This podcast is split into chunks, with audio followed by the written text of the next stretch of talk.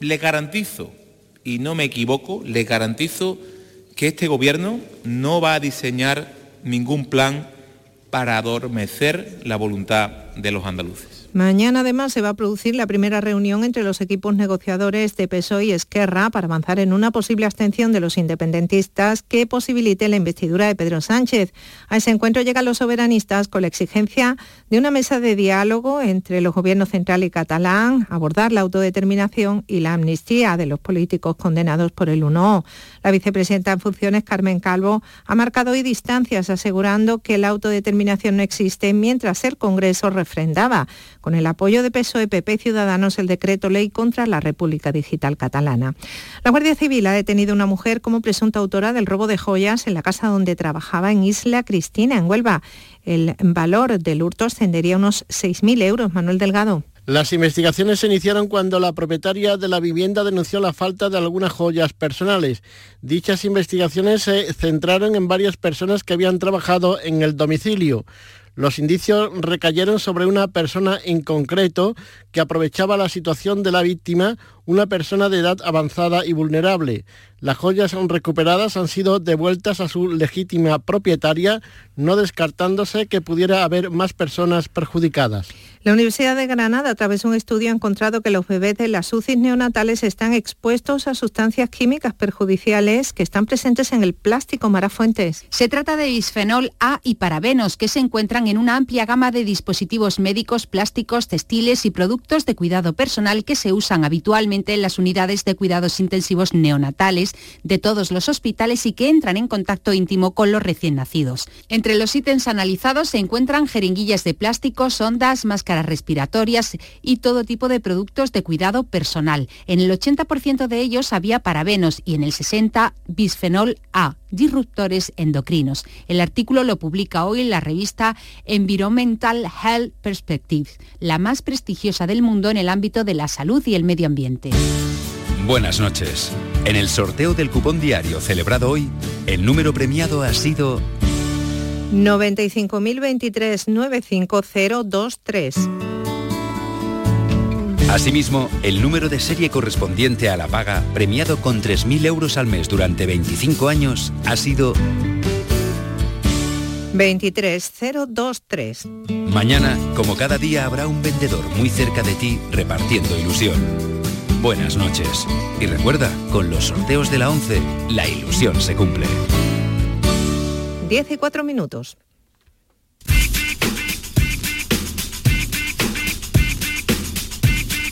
En RAI, conectados con Javier Oliva.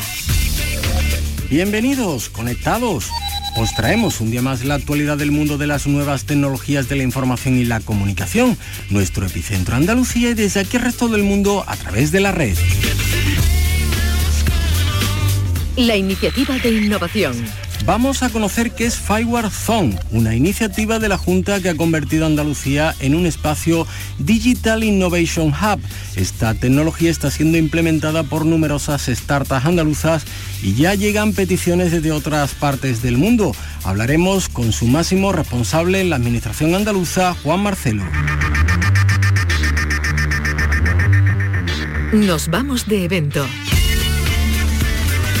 Eliezer López, desarrollador full stack en Watafactory, nos ofrecerá alguna de las próximas citas tecnológicas en Andalucía. Hora de jugar a los videojuegos. En el espacio para videojuegos, los expertos andaluces José Manuel Fernández Espíritu y Jesús Relinque Pella hablarán de Chemu 3, del genio Yu Suzuki.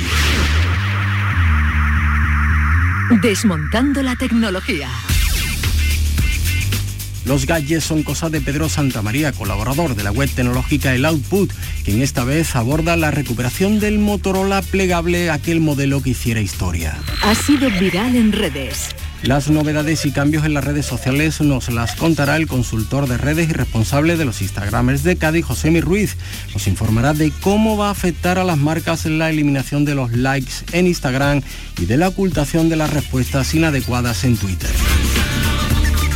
Conectados con Javier Oliva. Muchas cosas para todo tenemos casi media hora, así que con la realización técnica de Álvaro Gutiérrez, enter y comenzamos.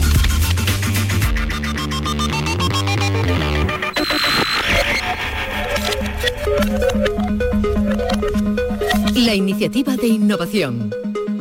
Vamos a hablar de la iniciativa Fireware Zone implantada en Andalucía desde hace varios años y que recientemente ha sido reconocida por la Comisión Europea como Digital Innovation Hub de Andalucía.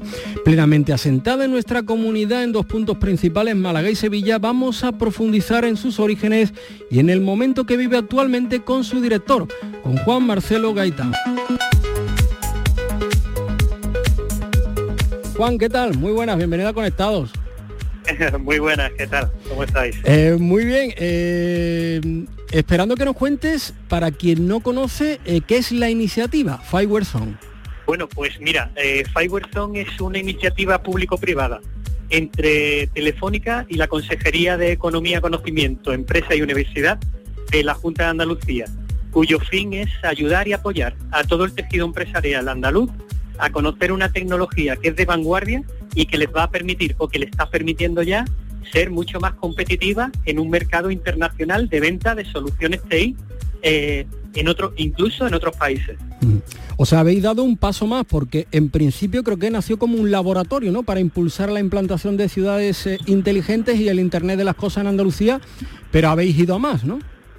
Bueno, sí, sí. Eh, in- inicialmente ya nació con este fin, con el fin de ayudar y apoyar a las empresas. Lo que pasa que se estructuró en seis ejes estratégicos. El primer eje era tener un espacio físico con centros donde la gente pudiera eh, ir a formarse, a aprender, a ser mentorizados en los distintos fondos europeos a los que las empresas podían acogerse y a todo el tema de aprendizaje sobre el tema del Internet de las cosas. Ese era el primer eje estratégico, era la creación de los, de los espacios físicos.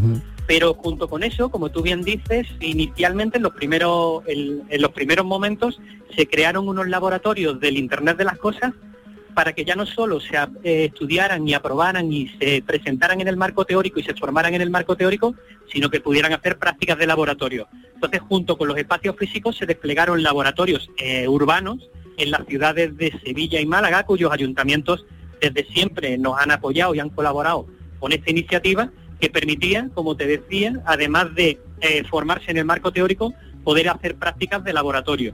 Y ahí, eso eran solo dos de los ejes que se han llevado a cabo en estos, eh, en estos dos años y medio de vida, porque aunque parezca que llevamos una eternidad, solo llevamos do- dos añitos y medio. ¿Qué queda entonces? Pues mira, eh, también hemos tenido los, los cuatro ejes restantes, uno de ellos muy importante es el eje de vertebración con la universidad. Estamos formando a los profesores universitarios y tenemos ya acuerdos con prácticamente todas las universidades andaluzas porque eh, esta tecnología no solo es importante para las empresas, sino que las empresas están requiriendo incorporar personal cualificado y cuando han ido al mercado a buscar personas o profesionales eh, especializados en Fiverr están encontrando que no existen, que no existen este tipo de profesionales. Con lo cual las universidades están eh, formando en las distintas disciplinas, desde ingeniería de teleco, ingeniería de industrial, eh, ingeniería informática y últimamente, muy muy interesante, ingenieros agrónomos y otros sectores vinculados con el Internet de las Cosas, pero eh, más, mucho más allá de lo que es las ciudades inteligentes, y que les están facilitando llegar a los puestos de trabajo de calidad en empresas nacionales e internacionales. Este es el tercer eje. El cuarto eje que también hemos puesto en marcha es el despliegue de soluciones, de pilotos, de retos, le llamamos los retos IoT, donde nos dimos cuenta en los primeros meses que había muchas administraciones públicas, muchos ayuntamientos que tenían necesidad de desplegar soluciones y no tenían muy claro cuál y cómo eh, eh, desplegarlas. Y por otro lado, tenemos un ecosistema de más de 500 empresas andaluzas con soluciones IoT de muy alta calidad y no sabían muy bien dónde montarlas o a quién ponérselas. Entonces vimos eh, que era muy interesante poner en comunicación la necesidad de la empresa pública o del ayuntamiento que tenía que montar una solución en su ciudad y la solución que estaba en las manos de las empresas, de los emprendedores y, y del tejido industrial andaluz. Y a esto le hemos llamado retos, retos IoT, y es tan simple como poner en contacto una necesidad con una solución. Y por Eh, último, Sí.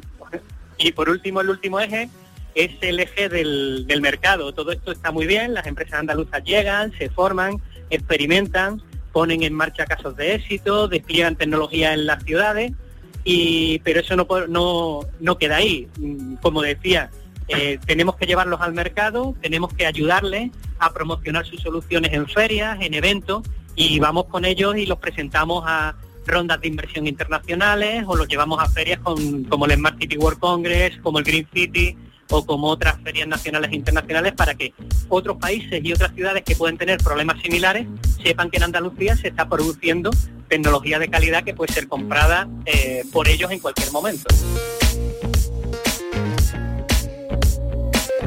Supongo, Juan, que, es difícil eh, hacer el cálculo de cuántas startups y, cuántas entidades se han beneficiado del Fireware Zone, pero sí que me gustaría que nos destacase eh, alguna por, su especial relevancia, no sé por, lo que por lo que haya conseguido o por el desarrollo que haya llevado a cabo.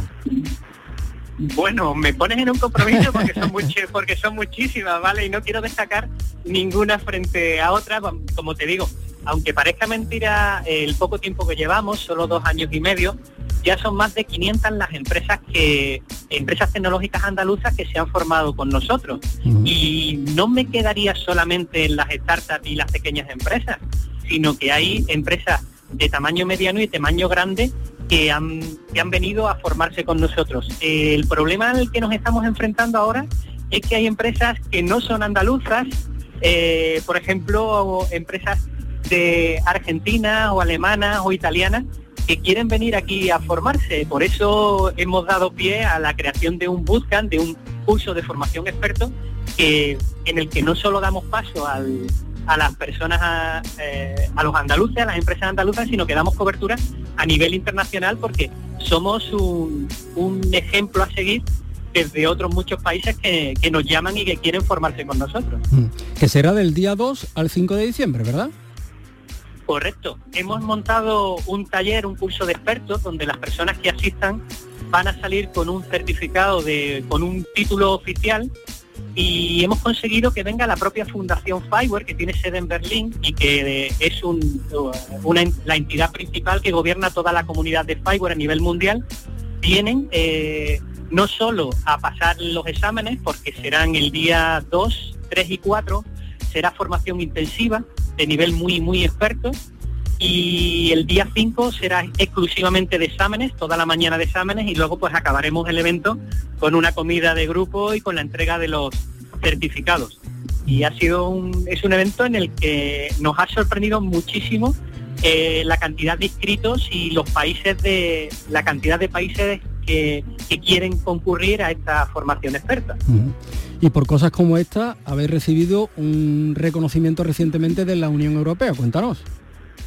Pues sí, sí, la verdad es que nos sorprendió lo rápido que la Comisión Europea nos ha declarado Digital Innovation Hub. El concepto de un hub es un concepto que nace en Europa hace unos años porque está muy bien eh, todo el, el discurso de transversalidad, de todo la Unión Europea está intentando que todos los países utilicen tecnologías que sean comunes, tecnologías eh, que puedan hablar entre ellos, todos los fabricantes de dispositivos, todos los consumidores de software, todas las empresas que se dedican al mundo del IoT o al, mundo del Big Data o al mundo de la inteligencia artificial, pudieran tener un lenguaje común y promueven Fireware como ese lenguaje común. Entonces, eh, eso, esta estrategia europea consideran que es de vital importancia para que se desarrolle el tener un ente, un organismo, un, organismo público, un organismo privado en, eh, en, el territorio, en cada territorio, en lo que ellos consideran regiones europeas, que vienen a ser para nuestro ámbito lo que son comunidades autónomas, unos, eh, unos elementos locales que eh, ayuden al tejido empresarial desde, desde la, parte local. Es decir, el leitmotiv de los Digital Innovation Hub son la estrategia global, pero el desarrollo de esa estrategia es local. Pues Juan Marcelo Gaitán, director de Fireware Zone en Andalucía, muchísimas gracias por estar en Conectados y de que la iniciativa siga dando tan buenos frutos. ¿eh? Pues nada, muchas gracias a vosotros por hacernos un huequito y por darnos voz que muchas veces los que somos ingenieros se nos olvidan contar las cosas que hacemos.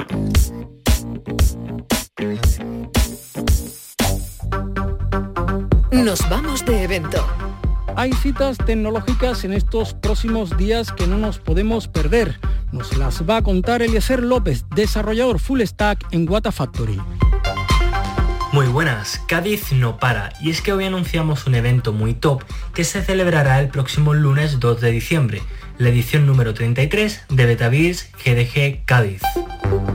El encuentro constará de dos charlas y fijará su foco en TDD, o lo que es lo mismo en el desarrollo guiado por pruebas, una práctica de ingeniería de software que consiste en escribir en primer lugar los tests, en segundo lugar el código fuente que satisfaga dichas pruebas y en tercer lugar se refactoriza el código escrito. La primera ponencia será impartida por Jesús Villar, quien explicará a los asistentes los pilares teóricos sobre los que se fundamenta esta práctica. En segundo lugar, Juan Rendón pondrá en práctica dichos fundamentos teóricos sobre un proyecto PHP, pero sin pelos en la lengua. Hablará tanto de sus luces como de sus sombras. La próxima edición de Betavirs GDG Cádiz se realizará el próximo lunes 2 de diciembre a las 6 y media en las nuevas instalaciones de Bata Factory, consultora de software líder enfocada en el mercado alemán y patrocinadora de dicho encuentro. Encuéntrame en Twitter como arroba López con Z y obtén más información sobre estos eventos y mucho más relacionado con el sector TIC en Andalucía. Un saludo.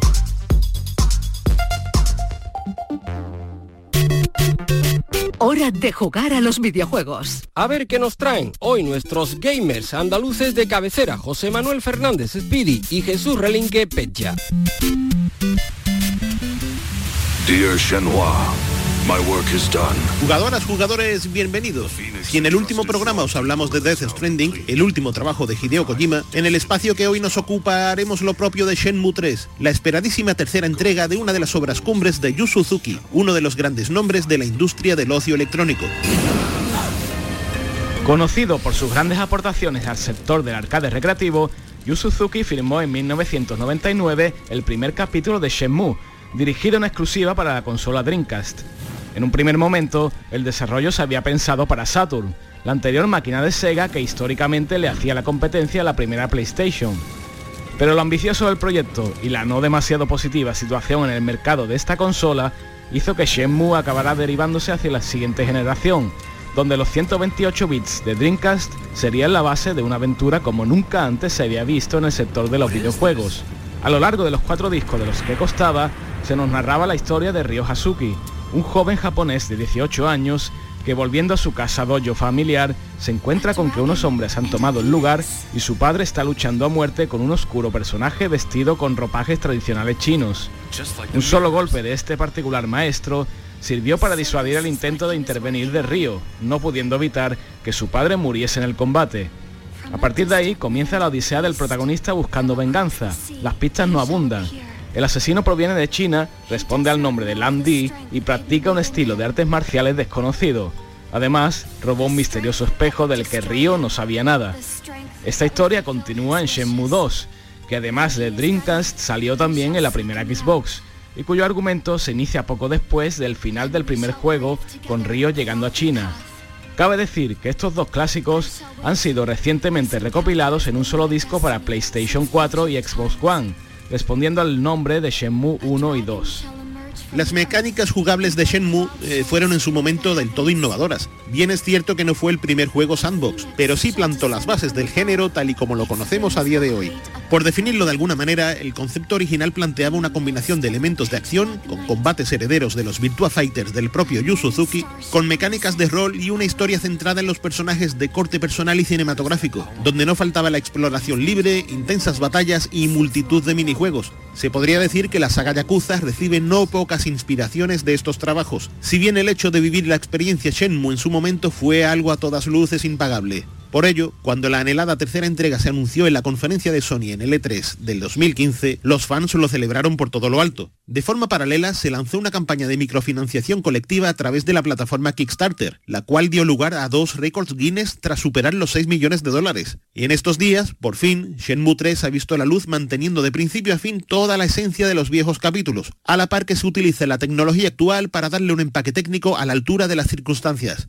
En este tercer episodio, Ryo busca resolver el misterio que hay detrás del espejo Fénix, el artefacto que buscaba el asesino de su padre, en un viaje que le llevará a través de una fiel representación de la China rural, llena de vida y rodeada de magníficos paisajes. Lo que le deparará es algo que os dejamos a vosotros. Shenmue es historia viva del videojuego moderno, un clásico que abrió las puertas de lo que hoy en día vemos en multitud de lanzamientos en los que la épica, la aventura y los grandes mundos abiertos sirven de entornos maestros para maravillosas epopeyas. La llegada de Shenmue 3, que se asoma en PlayStation 4 y PC a través de la Epic Store, es todo un acontecimiento que sin duda alguna celebramos por todo lo alto.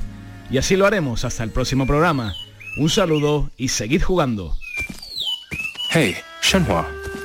We have to get to the village. Let's go. Do you have any idea where your father might have gone? No, I don't. Hmm. El análisis de las más novedosas creaciones TIC es cosa de Pedro Santamaría, que nos habla de los últimos gadgets tecnológicos. Los teléfonos plegables parecía que, bueno, que la única forma de hacerlos era ofreciendo un dispositivo que plegado era prácticamente igual que un smartphone actual, pero cuando se desplegaba nos ofrecía una mayor diagonal de pantalla, similar a lo que ofrecería una tablet. Es una propuesta interesante y que como ya he dicho me parece muy acertada para eso, ¿no? Tener un dispositivo que te permita hacer más cosas una vez que, lo pliegas.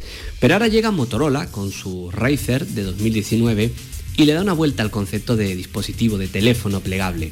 ¿Qué es lo que hace? Bien, con el mismo factor eh, forma, con ese estilo tipo concha de su genuino Motorola Racer, ha creado un teléfono plegable. Un teléfono que una vez que lo abres te ofrece una pantalla con una diagonal de 6,2 pulgadas, que sería pues prácticamente lo normal que tenemos en los dispositivos actuales.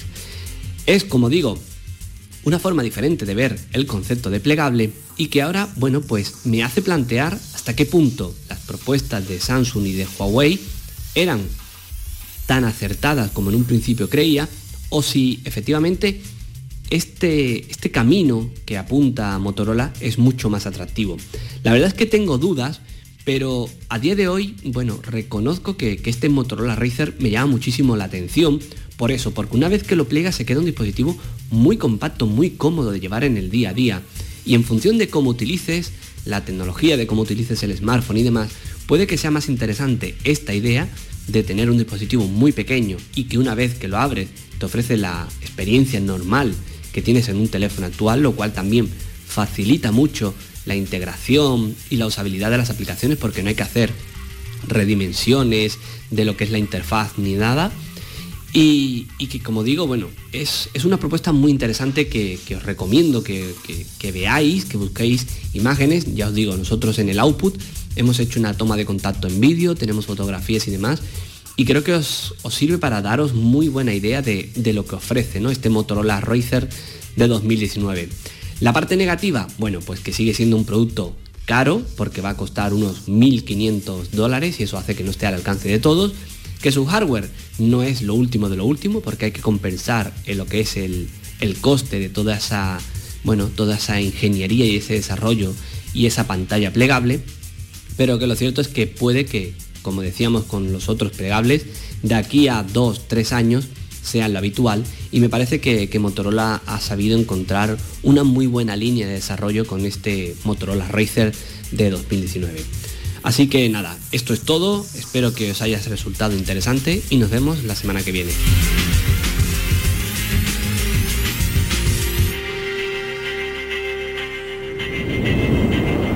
Ha sido viral en redes. Y ahora repasamos lo que nos deja el mundo de las redes sociales. Y lo hacemos con José Mi Ruiz, Instagramer y consultor de redes. Como hemos hablado en otros programas, eh, Instagram está eliminando los likes de las cuentas de los usuarios. ¿Cómo va a afectar a tu marca si tienes una empresa o si tienes un proyecto personal? ¿Cómo va a afectar eh, el fin de los likes a tu cuenta? Bueno, pues eh, en cuanto a las métricas de las publicaciones, Instagram no elimina los likes, simplemente los está ocultando al público. Pasan ahora a formar parte del grupo de métricas privadas de Instagram, como la audiencia y el alcance, y las veces que un contenido se ha guardado o ha compartido.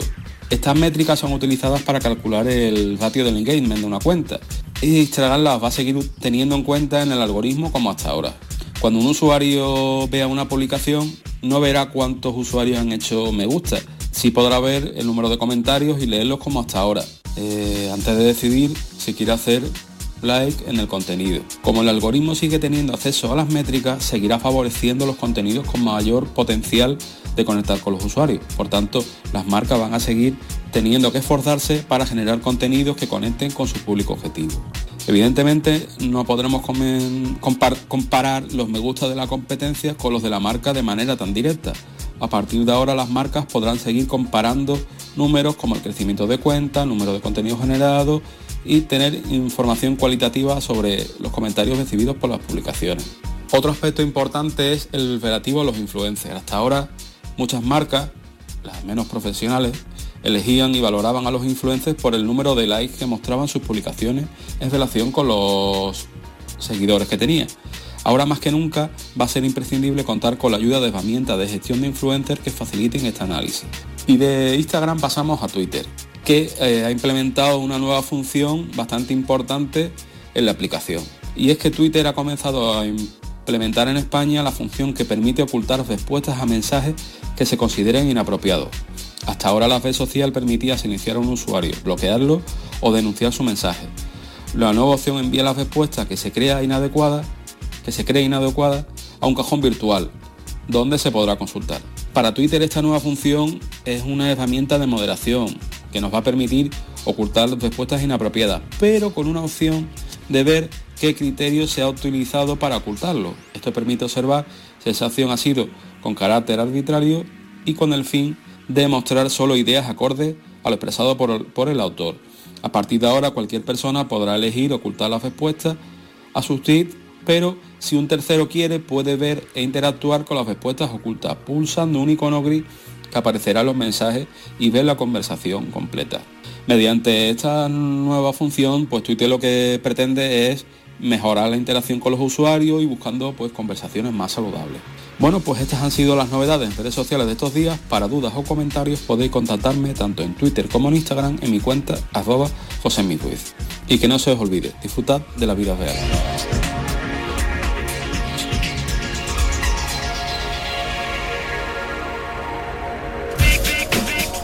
Es hora de terminar, pero seguimos conectados. La interactividad es nuestra razón de ser.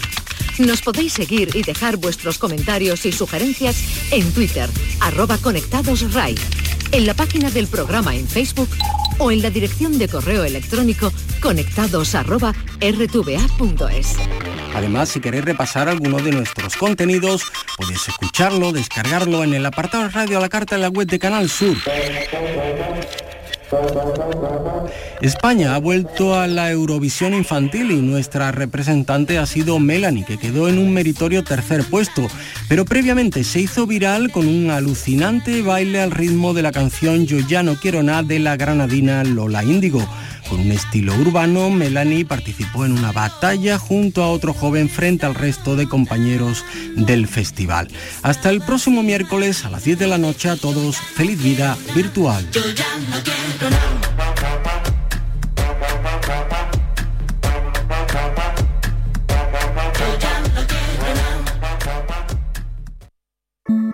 Estrellas oscuras y estrellas fulgurantes estrellas gigantes y estrellas fugaces.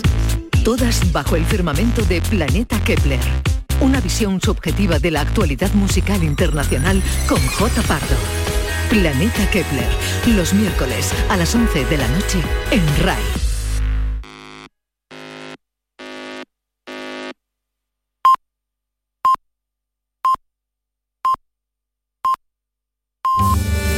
Camelamos Naquerar Queremos hablar. El programa de la comunidad gitana en RAI con Amaro Jiménez.